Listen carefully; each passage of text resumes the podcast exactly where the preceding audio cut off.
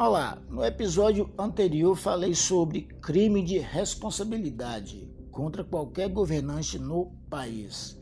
E ao fim da narrativa, concluí que a humanidade tem vencido a guerra contra as diversas epidemias, porque na corrida armamentista entre patógenos e médicos, os patógenos dependem de mutações cegas ao passo que os médicos se apoiam na análise científica da informação, informação honesta.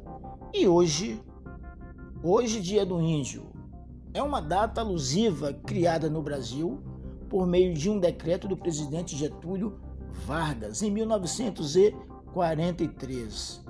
A adoção dessa data como dia para celebrar a cultura dos povos indígenas do Brasil foi resultado de debates realizados no primeiro Congresso Indigenista Interamericano em 1940, no México.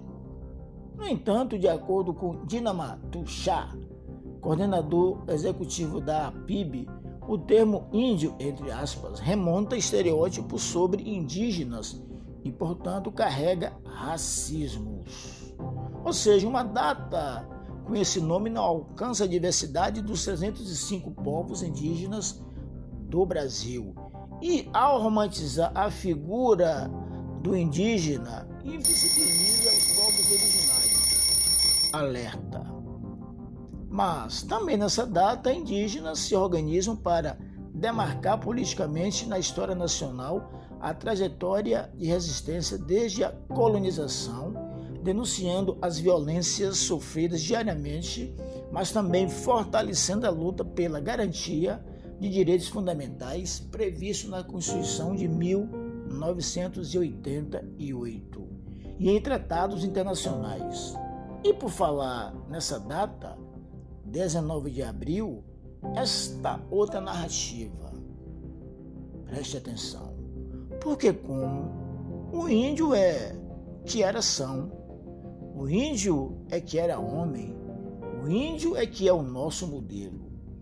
O índio não tinha polícia, não tinha recalcamentos, nem moléstias nervosas, nem delegacia de ordem social, nem vergonha de ficar pelado, nem luta de classes, nem tráfico de brancas, nem Rui Barbosa, nem voto secreto, nem se ufanava do Brasil, nem era aristocrática, nem burguês, nem classe baixa.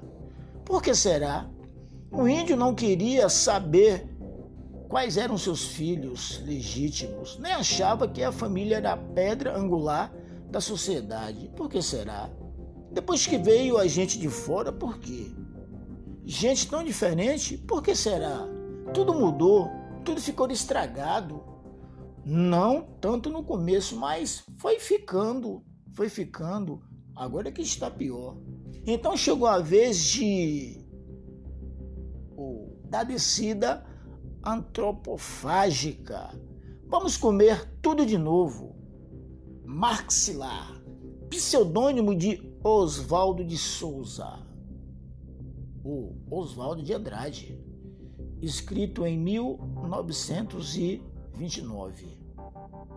Pois é, vamos comer tudo de novo. É o despertar de um povo para os seus direitos, ou seja, um movimento indígena e com fundo político, e que na ponta é sim possível ter como resultado um processo de articulação política coletiva, no intuito de fortalecer a Organização Social dos Povos Indígenas do Brasil, da América. É isso ou para isso. Da intuição ao conceito e até o próximo episódio.